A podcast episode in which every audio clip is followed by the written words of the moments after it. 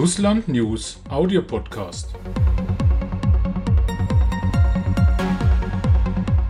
Heute mit Kai Ehlers.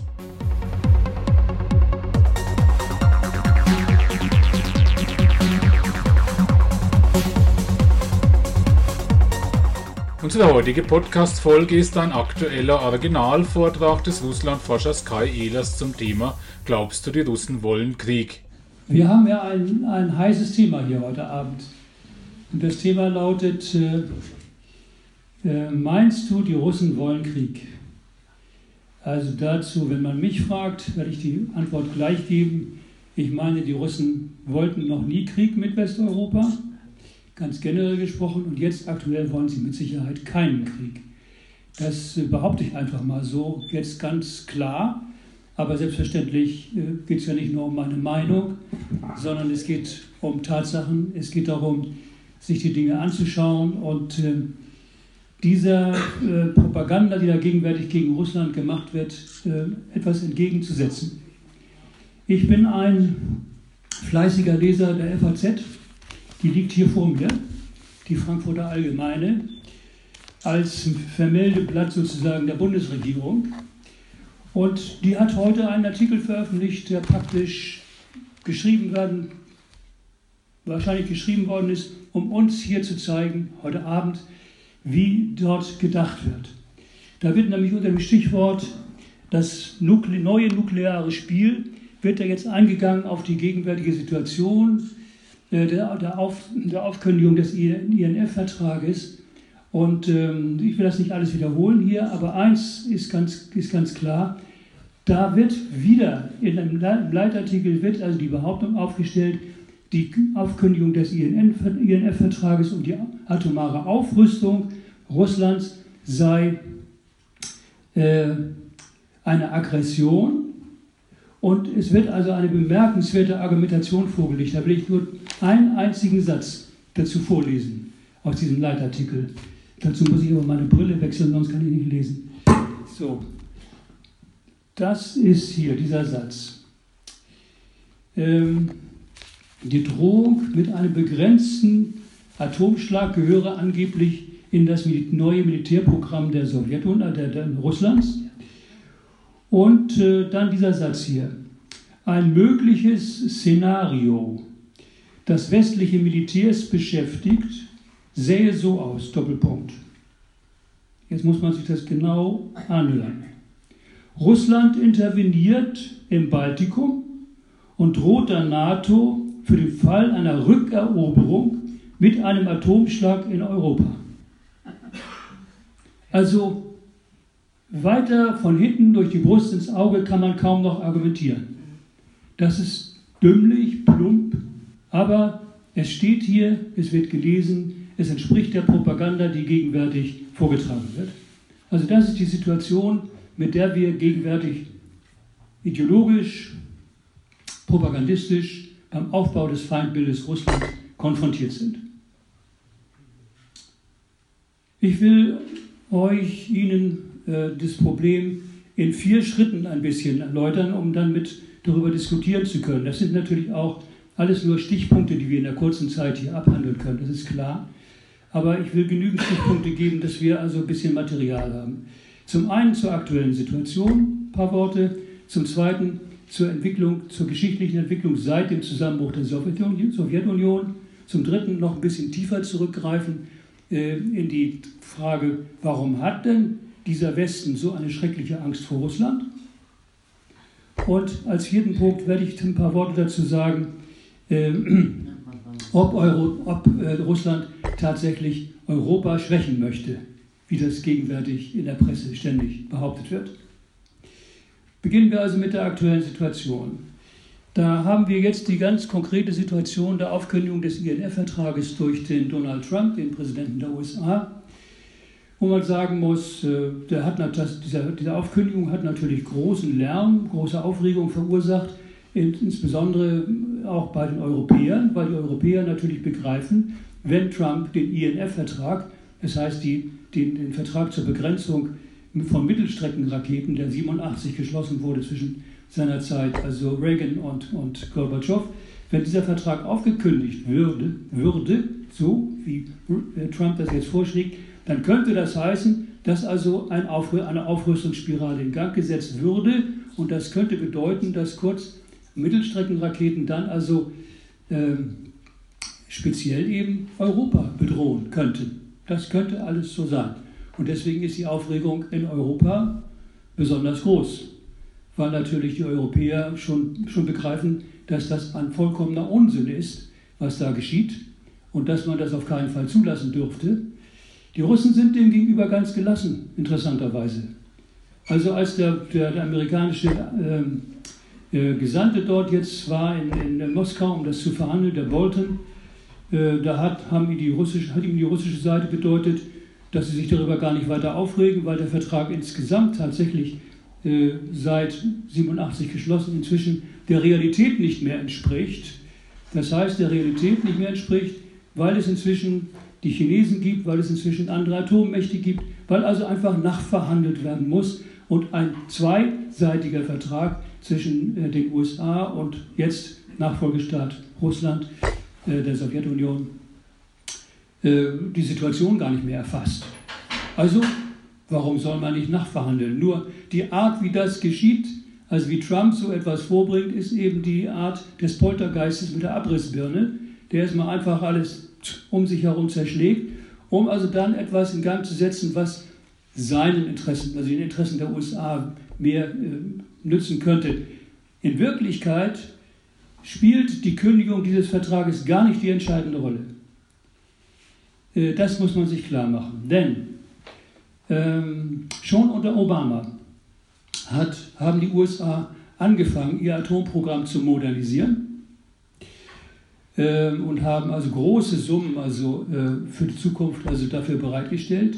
Und mit dem Antritt von, von Donald Trump hat diese Aufrüstungsspirale, das heißt nicht Spirale, sondern die Aufrüstungsabsicht von Seiten der USA ganz große Dimensionen angenommen. Da hatten wir am Anfang das Sicherheitskonzept, das neue, die Sicherheitsdoktrin der USA, in der klargestellt wurde, Russland und China sind Feinde, die es einzugrenzen und zu bekämpfen gibt. Wie im Einzelnen, das kann man sich also äh, dann weiter durchlesen im Konzept, aber dieses Diktum ist ganz eindeutig. Und weiter, äh, Donald Trump oder unter Donald Trump, ja nicht er persönlich nur, hat also inzwischen ein neues Nuklearprogramm aufgelegt. Im Februar dieses Jahres wurde das veröffentlicht.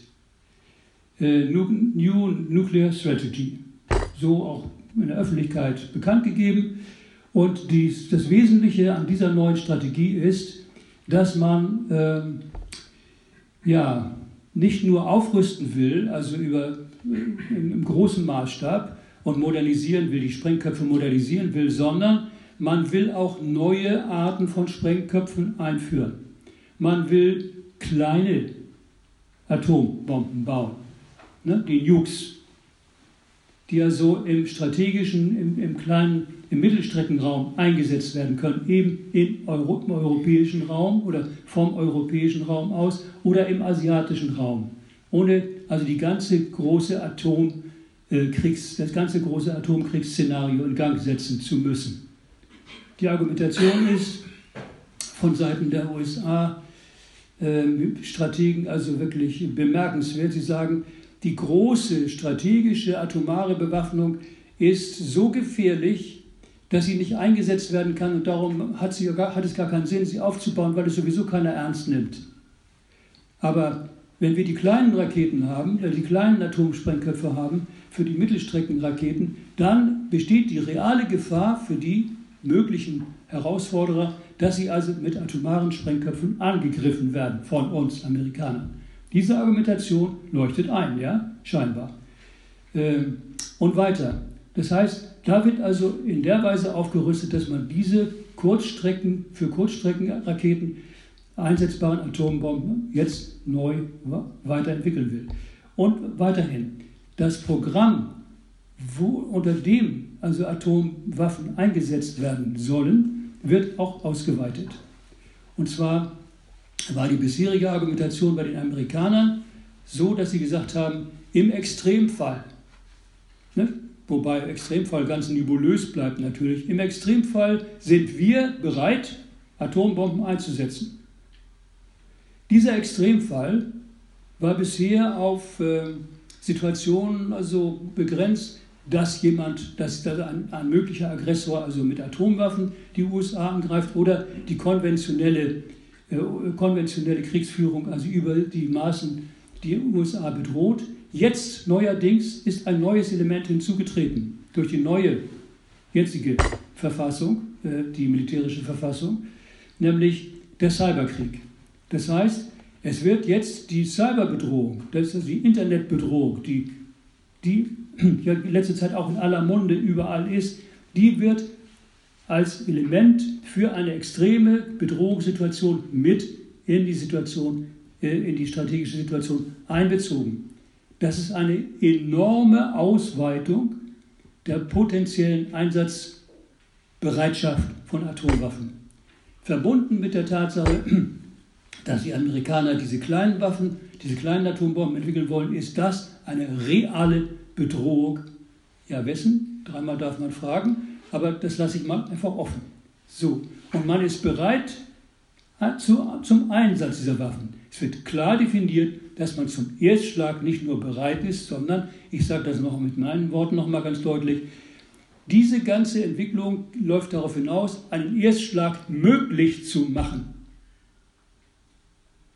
in dem Glauben, dass man das überstehen könnte. So, dann haben wir auf der anderen Seite unsere äh, russische, äh, die russische Seite. Da haben wir jetzt ganz kurz, gerade vor kurzem, die Waldai-Konferenz gehabt in Sochi, die alljährlich, alljährlich dort einmal stattfindet, wohin also Vertreter aus, allen, aus sehr vielen Ländern kommen, um sich dort miteinander über die Weltsituation beraten in einem vertraulichen Gespräch und der russische Präsident sitzt dann da vorne und beantwortet tausend Fragen. Das ist so die, das Format, in dem das seit Jahren abgeht. Und in diesem Fall, in diesem Jahr ging es auch wieder so und das ging alles sehr gemütlich zu, äh, bis dann eben aus dem, ähm, aus dem Publikum oder aus den, von den Anwesenden her die Frage gestellt wurde, wie denn Russland darauf zu, zu reagieren gedenke, auf die, Ankün auf die Aufkündigung des INF-Vertrages.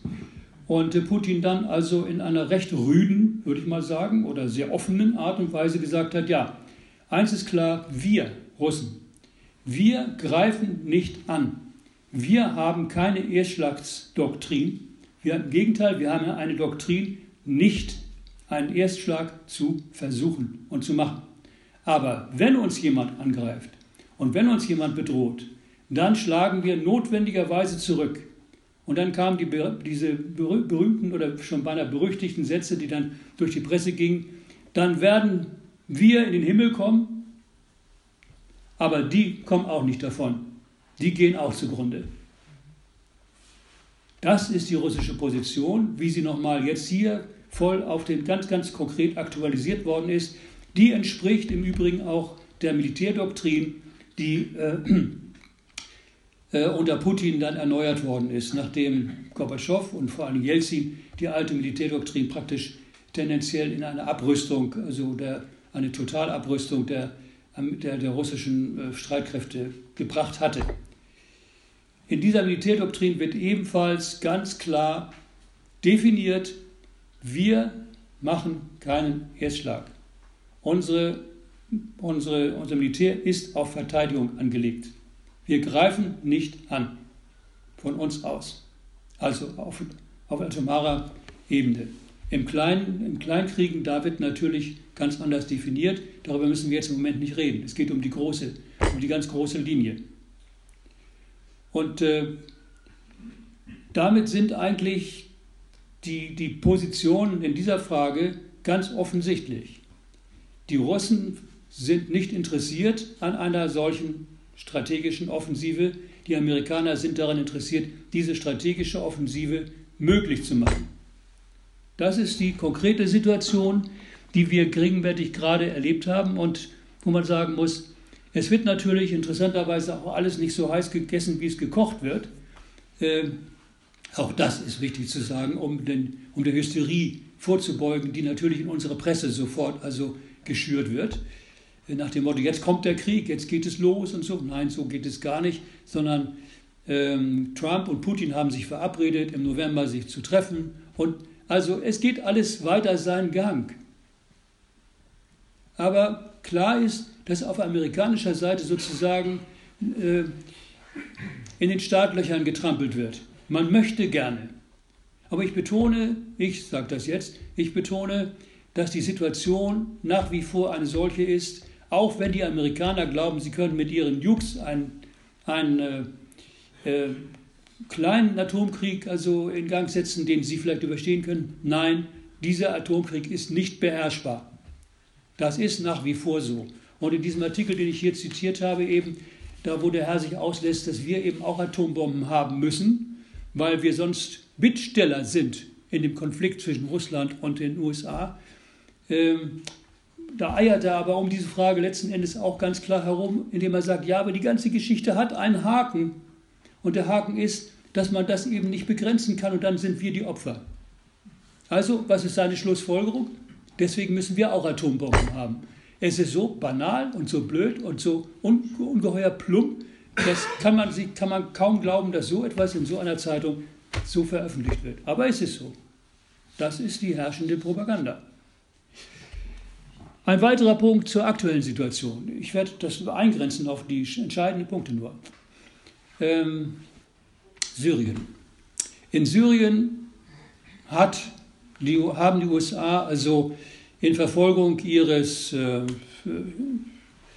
New American Century Programs, Programs haben sie also äh, von Irak ausgehend über Nordafrika, dann also Syrien praktisch also zu ihrem Vorhof machen wollen und haben es also praktisch in eine Kolonie verwandeln wollen. Und was wir da erlebt haben, das muss ich nicht wiederholen, ein Regime-Change nach dem anderen. Fünf Jahre lang in Syrien konkret angeheizt, die Opposition unterstützt im Sinne dessen, dass dort also die, die, die Unruhen also äh, völlig aus dem Ruder glitten und so weiter und so weiter. So wie vorher auch in anderen Gebieten, im Irak oder in, in Libyen. Bis dann die Russen, konkret Putin als Präsident, dort eingegriffen haben und mit der, mit der Argumentation, sie dulden es nicht weiter, dass die Amerikaner unter Missachtung der, der Souveränität der Nation, einzelnen Nationalstaaten weiter mit dieser Regime-Change-Politik machen. Und dort also militärisch angegriffen haben. Und jetzt haben wir als Ergebnis eine tendenzielle, vorsichtig gesagt, eine mögliche Befriedung dieses Gebietes. Wobei ich habe ja, man kann sagen, es ist eine gewisse Befriedung eingetreten, aber ob diese Befriedung erhalten bleibt, ist eine, auch eine offene Frage, weil die Amerikaner nicht bereit sind und auch die westlichen anderen äh, Koalitionspartner der Amerikaner gar nicht bereit sind, äh, dort wirklich die Finger rauszulassen und äh, den syrischen Staat als souveränen Staat anzuerkennen und ihn selbst seine Form finden zu lassen. Warum? Weil natürlich in der Strategie, in der Grundstrategie zwischen dem westlichen und östlichen, ähm, einschließlich chinesischen äh, Konflikten, dieser mesopotamische Raum eine strategische Position ist. Russlands Bauch, ja, so wie Europa eine, also die Europäische Union, Europa eine strategische Position ist und so wie der Osten, Japan eine strategische Position ist, um diese östlichen Kräfte, diesen Block Russland, China einzugrenzen kann man nachlesen bei Zbigniew Brzezinski, da kann man das wortwörtlich alles lesen, äh, bei dem inzwischen verstorbenen wichtigsten Strategen der USA der letzten Jahrzehnte.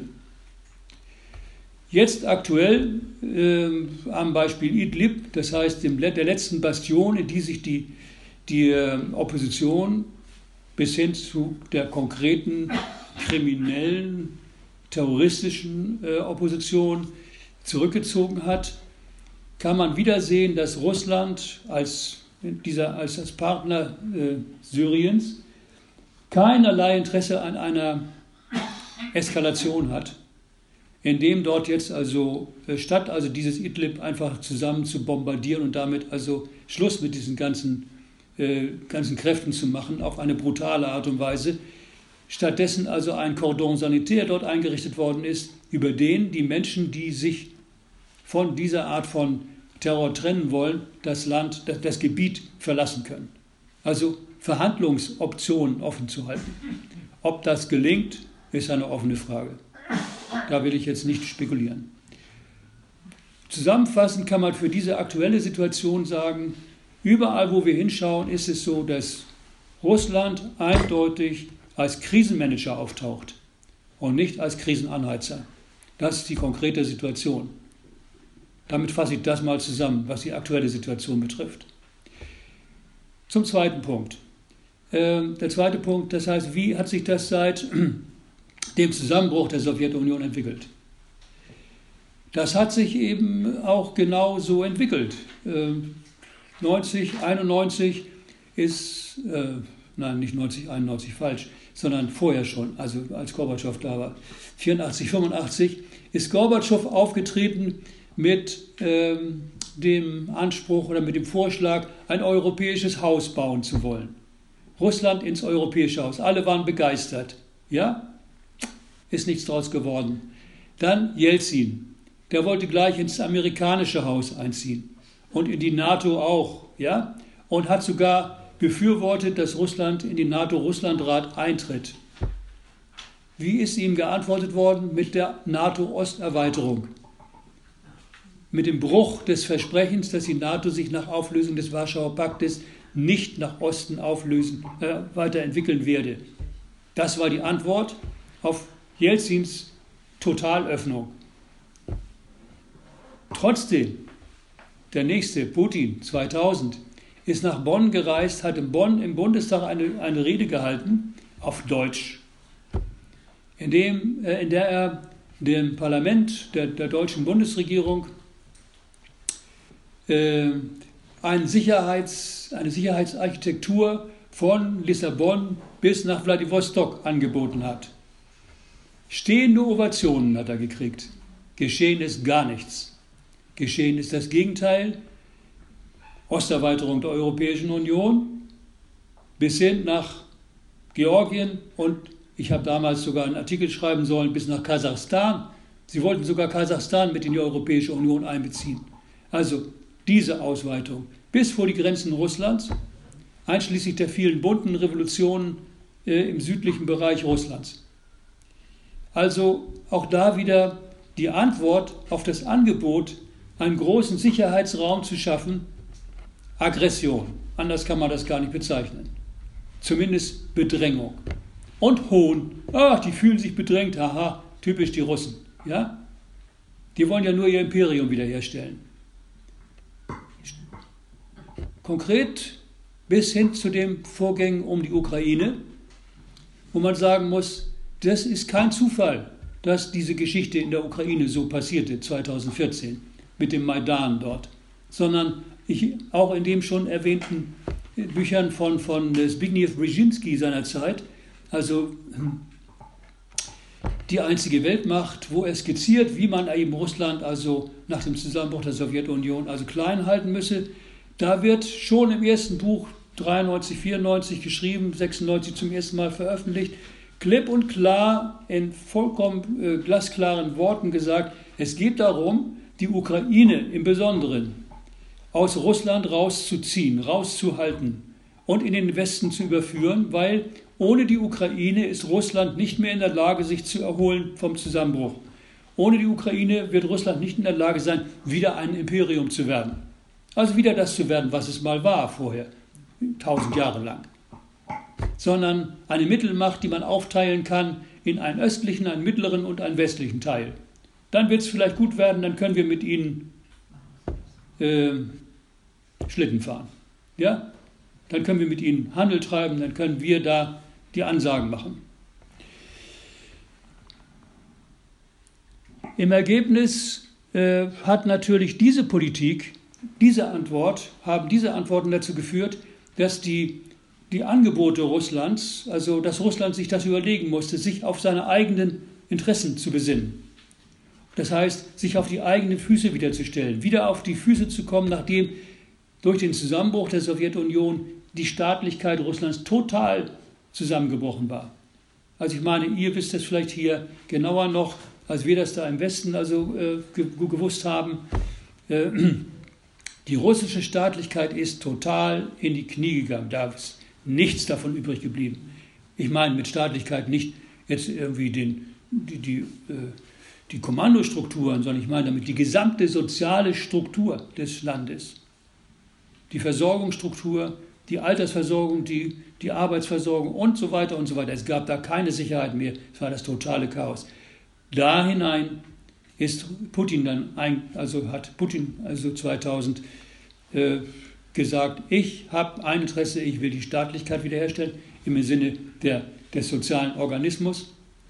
Ich will, dass Russland wieder zum, äh, zum, äh, zum Integrationsknoten in Eurasien wird. Das sind meine Ziele, dafür werde ich mich einsetzen. Das hat er gemacht. Das hat er geschafft. Und diese innere Stabilisierung, für die er dann 70, 80 Prozent der Zustimmung der Bevölkerung bekommen hat, die hat er dann, er selber und die russische Politik, nach außen transportiert. Als Krisenmanager gegenüber der, der von den USA betriebenen Krisenpolitik. Zum ersten Mal 2007, ihr könnt euch erinnern vielleicht, da gab es die Sicherheitskonferenz in München. Da ist Putin aufgetreten und hat gesagt, hat zum ersten Mal öffentlich die USA kritisiert für ihre krisentreiberische Politik bis hin zur krisentreiberischen äh, Poli äh, Politik im Weltraum, dass das also eingeschränkt werden müsse, dass das nicht gehe, dass die Souveränität der Nationalstaaten geachtet werden müsse, dass die UNO geachtet werden müsse und so weiter und so weiter, was er alles vorgetragen hat. Ha, ha, ha. Er wurde ausgelacht. Kraftmeier Putin. Ja? Macho Putin. Das waren, das waren die Reaktionen, die man hier lesen konnte. Der nächste Schritt war dann, äh, wo Russland gesagt hat, hoppla, so geht das nicht, der Versuch von Saakashvili, Georgiens, diese, äh, den, den, Nordosset, den nordossetischen Teil Ossetiens äh, zu kassieren, sozusagen, also als eine ungelöste Frage Georgien einzuverleiben. Da ist Russland dann militärisch gegen die militärische Provokation Saakashvilis vorgegangen und hat die Truppen Saakashvilis zurückgeschlagen, was die Europäische Union im Anschluss als rechtens äh, einschätzen musste. Also es war keine Aggression. Die Truppen Russlands sind auch sofort wieder zurückgezogen worden.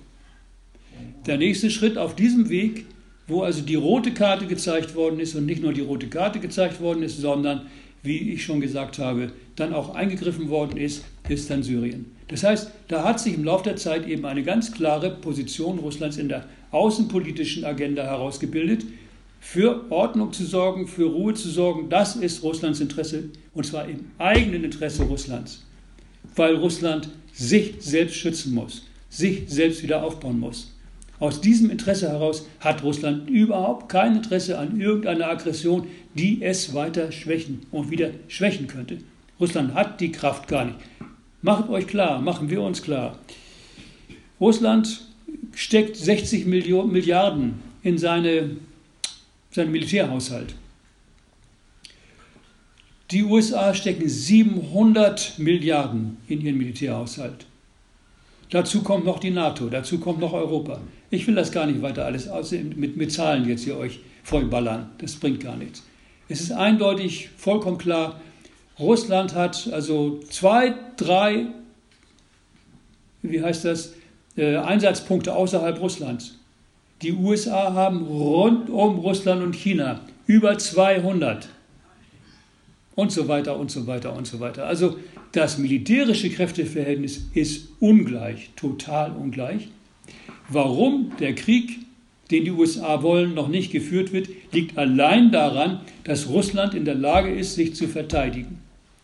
Nämlich, wenn uns einer angreift, dann schlagen wir zurück. Ja, das ist die Situation. Das nenne ich ein Patt. Das nenne ich ein prekäres globales Patt und deren Garantie bedauerlicherweise ist die atomare Situation. So ist das. In solcher Situation leben wir heute miteinander. Und in diesem Patt, diesem atomaren Patt, diesem, diesem prekären globalen Patt, gibt es zwei Pole. Der eine Pol wird gegenwärtig repräsentiert von Herrn Trump als äh, mit der großen Abrissbirne, der also die gegenwärtige bestehende Unordnung oder globale Ordnung, wie man es immer sagen möchte, zertrümmert, um eine aus seinem Verständnis heraus multipolare nationale Beweglichkeit äh, in die Welt zu bringen, zu, die zu, die zu USA-Gunsten neu äh, justiert werden könnte. Auf der anderen Seite steht ein Putin, also ganz konkret auch als Person, der also auftritt mit der, mit der Mahnung, die UNO müsse erhalten werden, die, die Organisation der Vereinten Nationen und deren Souveränitätsprinzip müsse erhalten werden und in dieser Weise als Krisenmanager gegen Trump agiert. Und im Hintergrund China. Das ist die Situation, die wir heute haben. Und in dieser Situation ist Russland alles andere als ein Angreifer und ein Aggressor, sondern jemand, der nicht jemand, sondern eine Kraft, die zur Beruhigung der gegenwärtigen Situation beiträgt. Das ist der Stand der Dinge. Komme ich zum dritten Punkt. Wenn das so ist, und ich meine, was ich jetzt erzählt habe, das sind Fakten. Einfach nur Fakten, keine Meinung. Wenn das so ist, dann fragt man sich natürlich als Mensch mit einem äh, etwas kritischen Verstand, warum haben denn diese Westmächte, speziell die USA, so eine verteufelte Angst vor Russland? Was steckt dahinter? Man muss die Dinge ja von allen Seiten beleuchten und äh, vielleicht haben sie einen Grund, Angst zu haben. Möglicherweise. Schauen wir rein. Äh, da gibt es ein paar Antworten, die schon sehr interessant sind. Die allererste, ich weiß nicht, ob jemand von Ihnen oder von euch darüber schon mal nachgedacht hat. Russland ist im Laufe seiner Geschichte nie vom Westen kolonisiert worden. Die ganze übrige Welt, von Europa ausgehend, dann durch die Amerikaner als europäische Kolonie, dann also gestützt und erweitert, ist von Europa aus kolonisiert worden. Ohne Ausnahme. Bis nach China und Afrika und Südamerika und Grönland, Grönland und so weiter. Es gibt keinen Fleck auf der Erde, der nicht von den Europäern und ihren Nachfahren kolonisiert worden wäre. Bis auf Russland. Den zentralen eurasischen Teil. Russland hat seine eigene Kolonisierung durchgeführt. Seine territoriale Kolonisierung. Schritt für Schritt das Sammeln russischer Erde ne, aus dem 12. Jahrhundert aufsteigend. Ivan der Dritte, Vierte, Fünfte und äh, Fünfte, nicht so nicht. Also Ivan der Dritte und der Vierte und dann die folgenden Zaren und so weiter. Stück für Stück hat sich Russland im eurasischen Raum ausgedehnt. Das war auch nicht unbedingt immer friedlich, aber es war eine Mischung zwischen friedlichem äh, zwischen Heiratspolitik und Krieg und Kriegspolitik und Zurückdrängung der Mongolen und so weiter und so weiter. Ein lang, lang, lang, lang andauernder Prozess mit einem großen Unterschied zum westlichen, zur westlichen Kolonisierung. Da ist man nicht hingegangen und hat die Kolonien beherrscht und draußen gehalten, aber als Herrscher, sondern die eroberten Gebiete oder die durchdrungenen Gebiete wurden integriert. Die wurden integraler Bestandteil dieses großen russländischen Organismus, insoweit, dass dieser russländische Organismus, den wir dann das russische Reich nennen oder dann die Sowjetunion und heute wieder Russland, dass dieser Organismus eben als Vielvölkerorganismus heute existiert und sogar den Ersten Weltkrieg überstanden hat, in dem alle anderen Vielvölkerorganismen aufgelöst wurden also das Osmanische Reich und das Habsburger Reich, also im europäischen Raum. Ja? Also das ist ja eine bemerkenswerte Tatsache, dass dieses Russland diese Auflösung dieses Vielvölkerorganismus überlebt hat als Sowjetunion und jetzt immer noch da ist als Vielvölkerorganismus. Das ist die Besonderheit, eine Besonderheit Russlands. Und äh, das ist natürlich etwas, was sehr beunruhigend ist. Da gibt es eine Kraft, die wir nicht kontrollieren können. Da gibt es ein Gebiet, das wir nicht kolonisieren konnten. Da gibt es Reichtümer, auf die wir keinen Zugriff haben. Alle Versuche, Russland zu kolonisieren, sind gescheitert. Das war, waren die Polen im sogenannten Mittelalter, das war Gustav Adolf, später die Schweden, das war Napoleon mit 600.000 Mann. ist er über Russland hergefallen und wollte Russland in den Griff kriegen für Europa, für das französische Europa natürlich. Wir wissen, was passiert ist. Mit 60.000 Leidenden ist er zurückgekehrt. Nein, sie sind zurückgekehrt. Er ist vorausgeritten. Ja, so. Da ist Europa total gescheitert, den Versuch, äh, Russland da zu erobern. Und dann Hitler, dann die Wehrmacht erst noch und dann Hitler.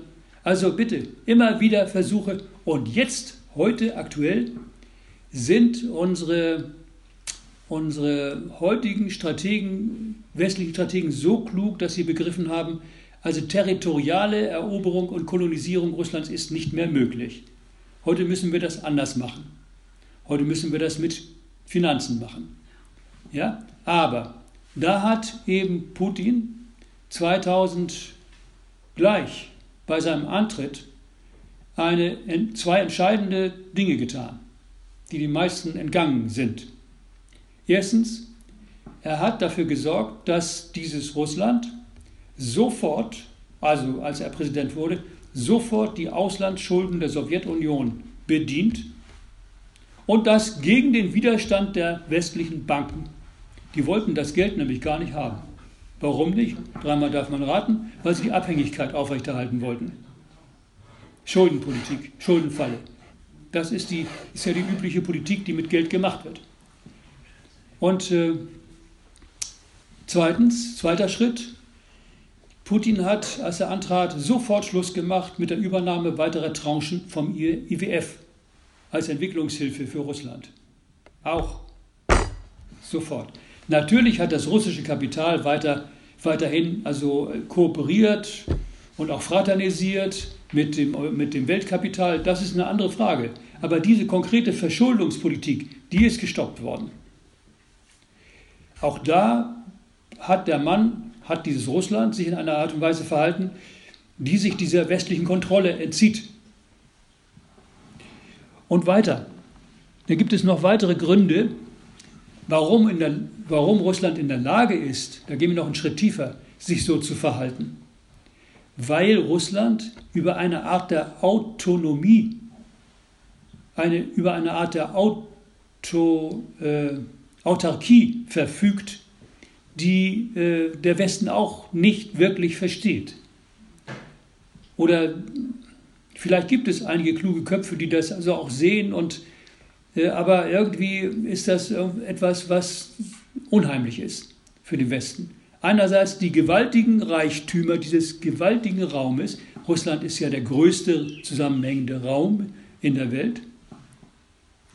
Gas, Öl, Wald, Tiere und so weiter und so weiter und so weiter. Wenn ich in Russland unterwegs bin oder war, dann und mit Leuten über Ökologie gesprochen habe und so weiter, da haben sie immer gesagt, ja, bei uns ist alles ist. Ja, so. Also was denn? Was denn? Wir können den Dreck auch da hinschmeißen und ist. Ja? Also dieses Grundbewusstsein, das die Russen da haben, das ist also immens. Sie haben alles. Ja? Da kann überhaupt keiner kommen. Notfalls, da liegt mein Büchlein, das ich da gemacht habe 2008 bei der Krise, Kartoschki u nas da. Notfalls haben wir immer Kartoffeln. Ja? Aus unserer Zusatzwirtschaft, aus unserer familiären Zusatzwirtschaft, aus der Datschen Realität. Und das ist nicht etwa nur der deutsche Schrebergarten. Das ist mehr. Das ist ein Bestandteil der russischen Ökonomie, diese Datschen-Kultur, diese Selbstversorgungskultur. Das ist ein Bestandteil einer russischen Realität, die man also als Notrealität bezeichnen kann. Immer wenn es Russland ganz schlecht geht, ist das der letzte Grashalm, an dem sie sich festhalten können und mit dem sie überlebt haben. Diese Art von Überlebensressource hat der Westen schon lange abgebaut. Wir sind schon lange von Fremdversorgung total abhängig. Wenn wir in solche Krisen kämen, wie Russland jetzt gekommen ist in den letzten Jahren, wären wir schon lange zusammengebrochen hier. Wir haben so einen Zusammenbruch nach 45 erlebt, aber das war innerhalb des bestehenden Systems. Und das ging auch ziemlich schnell vorbei. Ja, Und diese, diese Autarkie auf der Grundlage dieser Ressourcen ist das eine, auf der Grundlage dieses zweiten Beins der, der, der russischen Wirtschaft sozusagen, dieser Selbstversorgungswirtschaft, die man in Russland auch speziell nennt, familiäre Zusatzwirtschaft. Heißt das richtig, ja? Das ist auch ein Element, das haben andere Großmächte, die haben das nicht mehr. Die haben das zerstört, die haben das industrialisiert, die haben das ausgelagert eben in die Kolonien. Und wenn sie die nicht mehr haben, dann sind sie, dann sind sie im Eimer. So. Und äh, dann gibt es noch ein weiteres, dieses, diese Elemente, die ich jetzt genannt habe, die werden noch verstärkt durch das, was ich vorhin schon erwähnt habe, nämlich die Vielvölkerrealität Russlands. In Russland leben ja nicht nur Russen, sondern in Russland leben Russländer und Länderinnen. Russländer und Russländerinnen, das heißt, da leben noch heute 150 Sprachen. Da, da leben heute vier, fünf Religionen, Großreligionen. Da leben heute also gewaltige Gouvernements, die also ihre eigenen, ihre eigenen autonomen Rechte haben, auch wenn Putin sie immer, das Zentrum sie immer versucht wieder einzuschränken, aber sie müssen sie letzten Endes lassen, weil sonst kann das ganze Reich gar nicht, das ganze Gebiet gar nicht, der ganze Organismus gar nicht gehalten werden. Und das heißt immer noch, Moskau ist Wald. Ja, immer noch, heißt es immer noch. Und das wird es auch in 10 Jahren oder 20 Jahren noch heißen, weil Moskau tatsächlich weit ist, trotz Internet und so weiter und so weiter, ist die Realität dieses Territoriums immer noch eine andere. Und die ist auch durch Internet nicht einfach aus der Welt zu schaffen.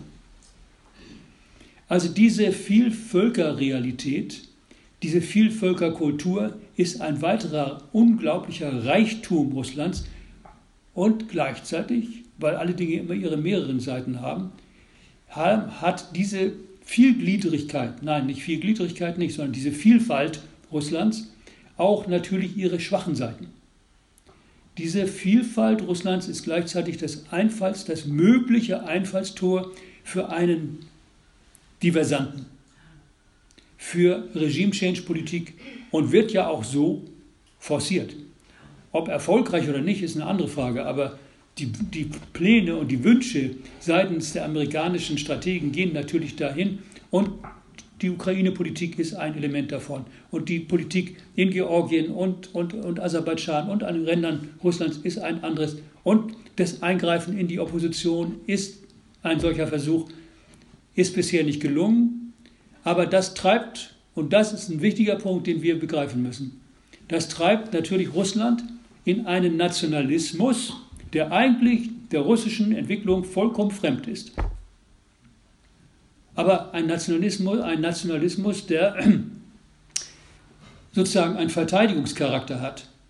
Man schließt sich zusammen gegen diese Bedrohung. Und nur wenn man sich zusammenschließt und diese inneren Widersprüche sozusagen also auch äh, gesund behandeln kann, dann wird, nur dann kann Russland diese Situation auch überstehen. Das ist ganz eindeutig.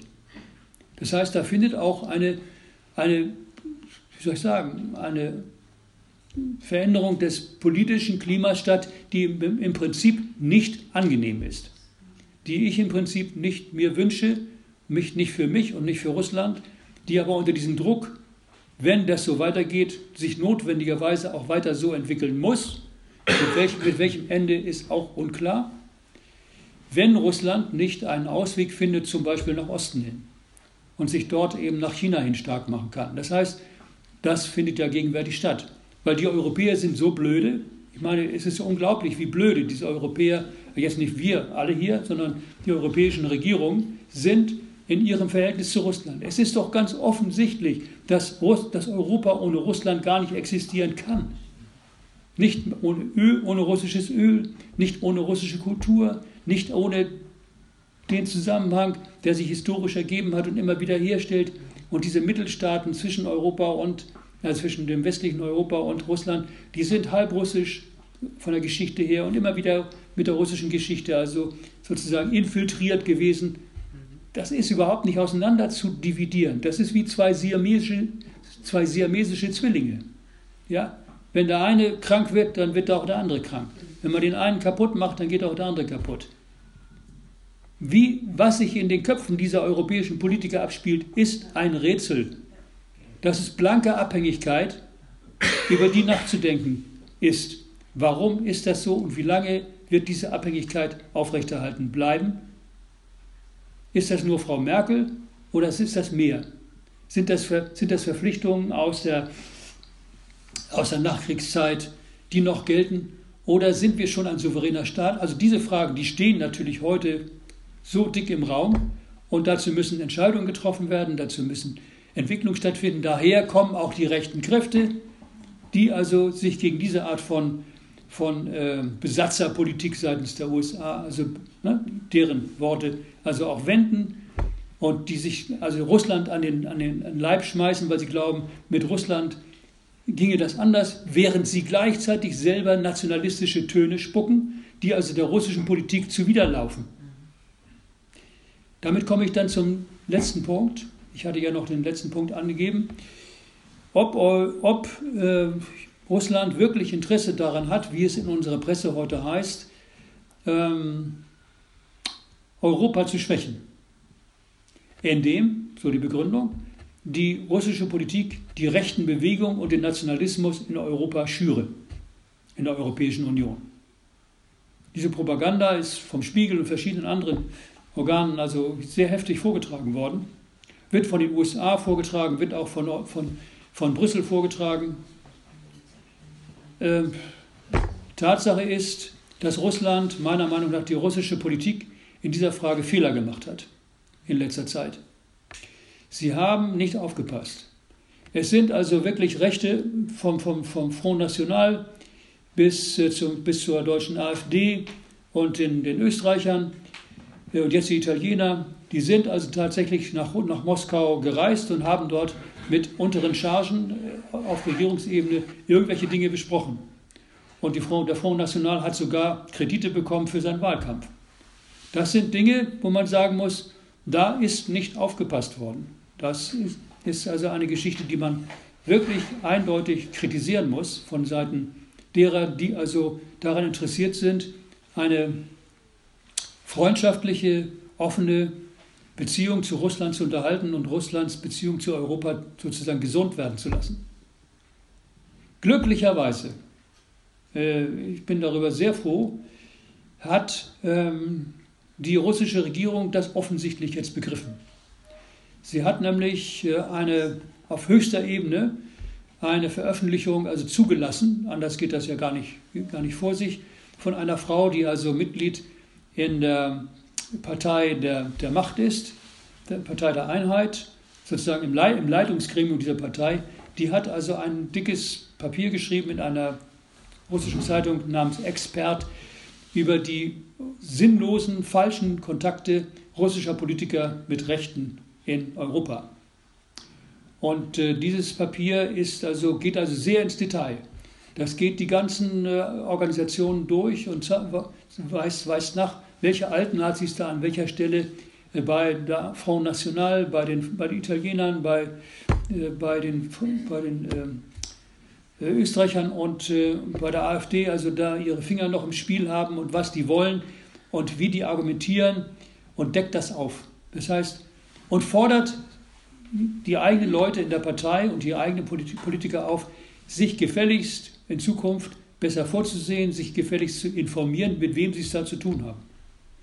Weil diese Art von Politik, die diese Nationalisten hier in Europa zurzeit machen und weiterhin machen wollen, schlägt der Politik Russlands direkt ins Gesicht. Es ist bedauerlich, dass das so lange gedauert hat, dass da nicht aufgepasst worden ist. Aber jetzt wird da glücklicherweise aufgepasst. Und ähm, ich konkret selber habe dazu jetzt also vor kurzem einen Artikel geschrieben auf Grundlage dieses Papiers in der, in der Internetzeitung ähm, Russland News. Und ähm, die Reaktion darauf war entsprechend. Von Seiten der AfD, aus AfD-Kreisen, gab es großes Geheul. Ja, weil natürlich diese Scheinfreundschaft, das ist ja eine Scheinfreundschaft. Da wird also den Russen eine Freundschaft angeboten. In Wirklichkeit wird aber nationalistisch argumentiert, was, den, was der russischen Politik direkt ins Gesicht schlägt. Ja? Und zwar nicht nur der russischen Politik im Inland sozusagen als, als Ergebnis äh, aus der Begegnung mit dem deutschen Faschismus und so weiter, sondern ähm, auch, ähm, wenn man sich anschaut, welche Politik eben Russland, Putin allen voran, aber auch äh, seine Leute in, äh, in der UNO und so weiter äh, außenpolitisch machen, nämlich dort dafür zu sorgen, dass die Nationen, die, die, die Souveränität der Nationen geschützt wird. Also da wird keine nationalistische Politik gemacht nach dem Motto America First, sondern da hält sich Russland zurück und sagt, Syrien zum Beispiel soll selbst bestimmen, wo es lang gehen will. Okay, das ist so das, ähm, was ich euch Ihnen hier so erzählen wollte heute Abend, so in groben Zügen. Und ich denke, es ist genügend Zunder, über den man sich weiter jetzt äh, miteinander unterhalten kann. Audiopodcast wie diese erscheinen immer montags bei Russland News. Folgt uns in den sozialen Netzwerken, um keine Folgen zu verpassen. Mehr Podcasts auf www.russlandnews/audio-podcast.